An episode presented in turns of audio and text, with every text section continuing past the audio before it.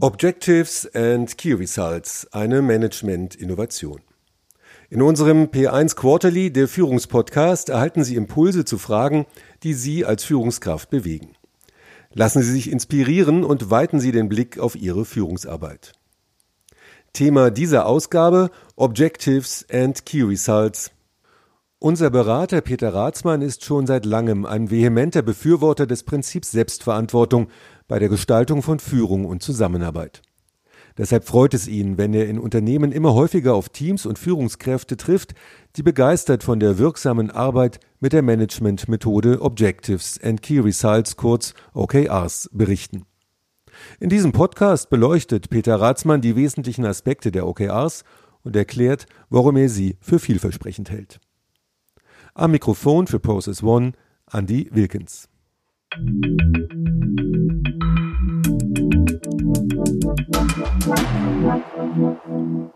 Objectives and Key Results.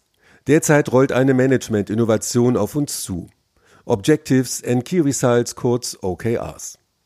Ob diese neue Management-Lehre eine ähnlich transformierende Kraft haben wird wie die bekannten Management by Objectives, die Peter Drucker in den 60er Jahren entwickelt hat, oder die Balanced Scorecard der 90er Jahre von Kaplan Nortons, können wir im Moment noch nicht sagen.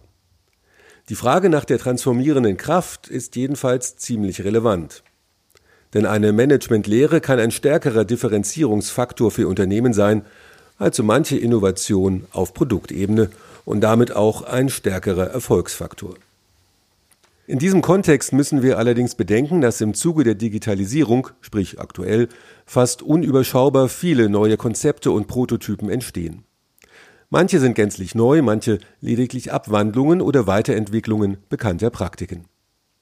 Wir von Process One betrachten es daher als vermessen zu behaupten, wir wüssten, welche Vorgehensweise sich durchsetzen wird. Was sind OKRs denn nun eigentlich? Bei dem Konzept der OKRs handelt es sich um einen strukturierten Prozess, bei dem aus der Strategie oder auch strategischen Glaubenssätzen Ziele abgeleitet und konkrete Ergebnisse formuliert werden. Dabei stehen zwei Fragen im Mittelpunkt. Erstens, was wollen wir erreichen und warum? Diese Frage führt zu den Objectives, also den Zielen. Sie beschreiben das Was, das erreicht werden soll. Diese Ziele sollen bedeutend und inspirierend sein und damit auch die Frage nach dem Warum beantworten.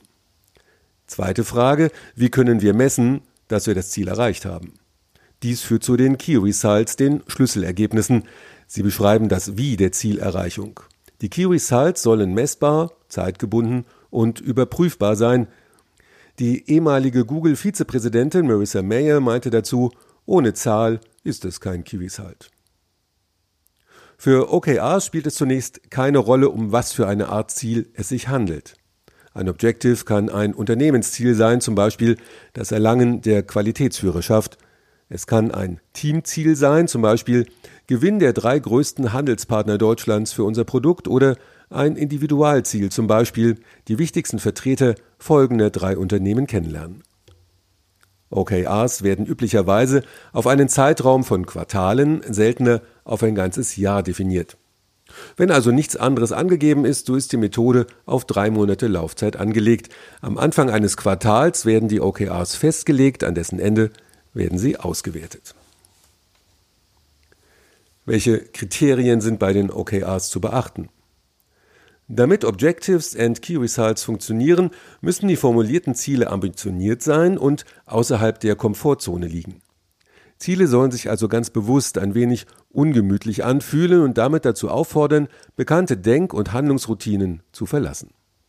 Zugleich sollen sie so ambitioniert sein, dass es gar nicht möglich ist, sie zu 100 Prozent zu erreichen, im Sinn der OKRs ist ein gutes Ziel eines, das zu 60 bis 70 Prozent erreicht wird. Ein Zielerreichungsgrad von 80 Prozent gilt bei Google schon als herausragend. Sehr viel niedrige Zielerreichungsgrade werden nicht etwa sanktioniert, sondern dienen als Lernquelle. Dementsprechend werden sie dazu genutzt, die nächste OKR-Planungsrunde zu überprüfen. Sind wir noch auf dem richtigen Weg? Welche unserer damaligen Annahmen haben sich bestätigt oder nicht? Und was heißt das für das nächste Quartal. An dieser Stelle ist es wichtig zu wissen, dass OKRs nicht der Leistungsbeurteilung dienen. Sie sind also keine Basis für Boni oder Beförderungen. Das unterscheidet sie ganz wesentlich von dem Konzept Management bei Objectives oder dem ebenfalls weit verbreiteten Führen durch Zielvereinbarung. OKRs haben die Aufgabe, eine Vision, einen Purpose, ein Zukunftsbild in operationalisierbare Ziele zu übersetzen und daraus konkrete Aufgaben abzuleiten. Wie können OKRs konkret aussehen? Eine OKR könnte wie folgt formuliert sein. Objective wir steigern im ersten Quartal 2019 deutlich den Absatz von Produkt Y, um den Markteintritt hinzubekommen. Key Results. Wir erzielen dafür mit unserer Werbekampagne eine Netto-Reichweite von 500.000 Kontakten. Wir weiten dafür unseren Vertrieb auf Österreich aus und werden dort von 20 Händlern ins Sortiment genommen. Wir setzen dafür eine zweimonatige Rabattaktion um und erzielen damit einen Absatz von 50.000 Stück wir gewinnen dafür zehn neue Kooperationspartner.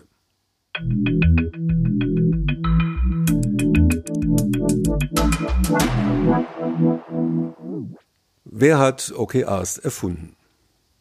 Die Entstehungsgeschichte von OKRs ist eine von vielen, die ihren Schauplatz im Silicon Valley haben und in der Gründungszeit der Digital Economy spielen. Ende der 90er Jahre erwarb der Investor John Durr für eine nicht unerhebliche Summe eine Beteiligung an einem Unternehmen, das zwei Informatiker mit einem abgebrochenen Stanford-Studium gegründet hatten. Unter den gegebenen Umständen glich diese Investition einem risikofreudigen Wetteinsatz. Fortan versuchte Dörr seine Investition unter anderem dadurch zu sichern, dass er dem Aufsichtsrat des Unternehmens beitrat und dem noch jungen, unerfahrenen Startup beratend zur Seite stand. Es war zu der Zeit, als das Unternehmen schon nicht mehr in einer Garage an der Santa Margarita Avenue in Menlo Park, sondern bereits in ebenfalls bald zu klein werdenden Räumen über eine Eisdiele in Palo Alto residierte. Immerhin hatten die Gründer schon ihre Flagge gehisst, sie wollten die Informationen der Welt organisieren und universell zugänglich und verwendbar machen. Wie sich bald zeigte, war dies eine weithin inspirierende und erfolgreiche Vision, was jedoch fehlte, waren operationalisierbare Schritte auf dem Weg dahin. Für die rasch wachsende Zahl an Mitarbeitern schien es jedoch dringend notwendig, ein System zur Konkretisierung und Nachverfolgung zu schaffen, eines, das einfach, transparent und ohne allzu viel Führungsarbeit, sprich mit hoher Autonomie umzusetzen war. Eines, das es ermöglichte, die ganze Organisation auf die Vision ihrer Gründer auszurichten.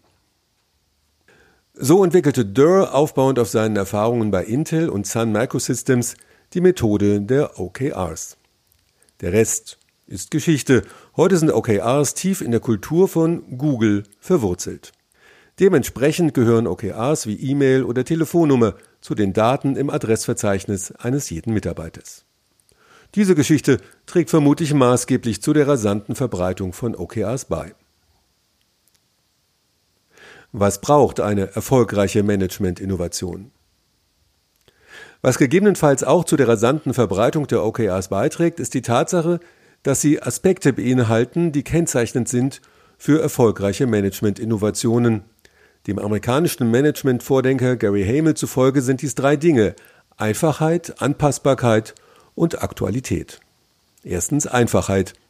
Das Konzept muss einfach sein, es muss sich in kürzester Zeit ohne übermäßigen Vermittlungs- und Schulungsaufwand auf vielen Ebenen des Unternehmens ausrollen lassen. Denn nur so kann sichergestellt werden, dass es nicht im operativen Tagesgeschäft unter die Räder kommt. Zweitens Anpassbarkeit. Es muss möglich und erlaubt sein, das Konzept an die jeweiligen Bedingungen, Geschäftsmodelle und Stakeholder der unterschiedlichen Bereiche eines Unternehmens anzupassen. Drittens Aktualität. Die Innovation muss alte Paradigmen konsequent in Frage stellen sowie aktuelle Entwicklungen in wirtschaftlichen oder gesellschaftlichen Umfeldern aufnehmen. Warum halten wir OKRs für interessant? Die mit der Methode einhergehenden Prinzipien sowie die vielfältigen Möglichkeiten der Integration in Unternehmen sind auch der Grund, warum wir von Process One OKRs interessant finden. Wir haben den Eindruck gewonnen, dass OKRs in klassisch organisierten Unternehmen in mehrfacher Hinsicht einfach umzusetzen sind. Ganz praktisch, weil es keine komplizierte Infrastruktur braucht. OKRs für eine Periode passen auf ein Blatt Papier. Durch die Flexibilität in der Anwendung lassen sich OKRs zudem gut an unterschiedliche organisationale Führungskulturen anpassen. Sie können sowohl top-down als auch bottom-up eingesetzt werden. In den meisten Fällen entscheiden sich Unternehmen für einen Ansatz dazwischen. OKRs werden in den Teams unter Beteiligung von Führungskräften kollaborativ erarbeitet. Dabei kann die Führung fortlaufend entscheiden, wie viel Autonomie zugelassen wird. Gut ist eine Mischung von 40% Top-Down und 60% Bottom-Up-Zielen. Für beide Richtungen gilt, OKRs müssen eine allseitige Zustimmung erfahren. Das heißt, OKRs werden nicht einseitig bestimmt oder festgelegt, sie werden ausgehandelt und werden sowohl von den Mitarbeitern als auch vom Management getragen. Teams und Mitarbeiter finden in diesem Raum ein optimales Experimentier- und Lernfeld, in dem sie ihre eigene Ausrichtung mit selbstgesteckten Zielen und Retrospektiven verbessern. Mit Blick auf die Zielerreichung überprüfen Sie fortlaufend den Nutzen der eigenen Tätigkeit. Das ist zugleich Kern und Ziel der OKRs. Die Nutzung der Methode führt zudem fast immer zu einem Anstieg von Transparenz, ob durch interne Wikis oder OKR Weeklies oder andere Formen. OKRs fördern damit auch die Feedback-Kultur im Unternehmen. Beides zusammen wirkt wiederum förderlich im Hinblick auf die Priorisierung von Tätigkeiten. Das gibt auch Klarheit darüber, was alles nicht getan und deshalb auch nicht mit Ressourcen ausgestattet werden muss. Schließlich wird iteratives Vorgehen durch die quartalsweise Taktung mehr und mehr zu einer Selbstverständlichkeit. Und das wiederum erhöht die Wahrscheinlichkeit, erfolgreich in sich schnell ändernden Umgebungen navigieren zu können. Auf unserer Internetseite processone.de haben wir für Sie die wesentlichen Unterschiede zwischen Management by Objectives und Objectives and Key Results zum Download zusammengestellt.